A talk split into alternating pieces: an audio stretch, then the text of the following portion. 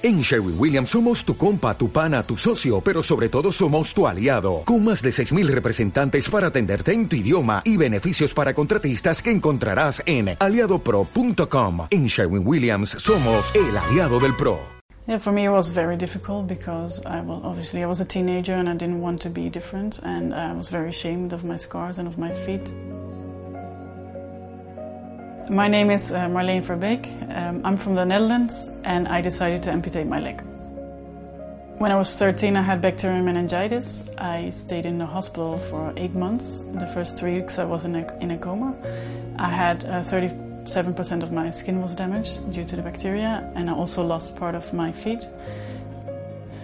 I didn't feel like I fit in, and uh, I tried to really fit in. Like in the beginning, I had like horrible orthopedic shoes that I had to wear and then bit by bit I tried to improve it.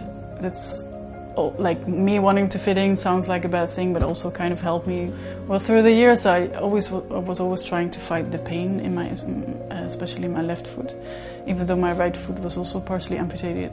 That it was in a lot better condition than my left foot, and it was always constantly in pain. Even though I tried different kind of prosthetics and different kind of things, I was always in a constant pain but I did have like a normal life. I studied, I did a bachelor, I did a master, I moved to Spain. I've always worked. I've had two kids, but I felt like like uh, living in pain all the time. Uh, I didn't want to do it anymore. So I, I I saw everybody like I followed a lot of Paralympic athletes on social media, and I saw that they were like running marathons, snowboarding, skiing, doing everything that I couldn't do, even though I had more le- uh, leg left.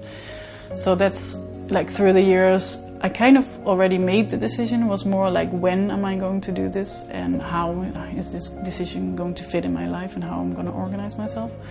But then finally in 2016, I, I made the decision to go for it and go for the surgery and amputate my leg.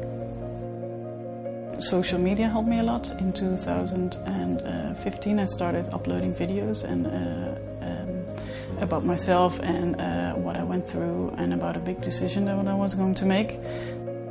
I've always had this relationship with pain and fighting against it and finding my boundaries and pushing my boundaries. Even though I was always with pain, I was I had a complete normal life. I never felt like disabled or. And um, yeah, now I'm. I want to instead of seeing it as something negative, I want to see it as something positive, and uh, for other people to see that it's okay if you are like me, or even if you have something different but it makes you feel uh, you're not happy because you feel different.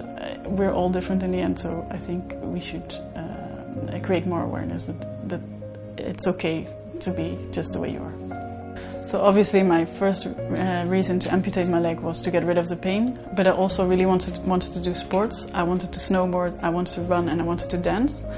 So I all wanted to achieve that like in the first year, which I didn't, but it took me a bit longer.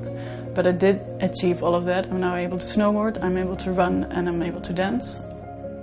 Uh, but it did feel different and ashamed, and that was the thing that I think that was the biggest lesson that I had to learn. That it's okay to be different, it's okay to have scars, it's okay to have a prosthetic leg. It's just something that happened to me, it's not my fault.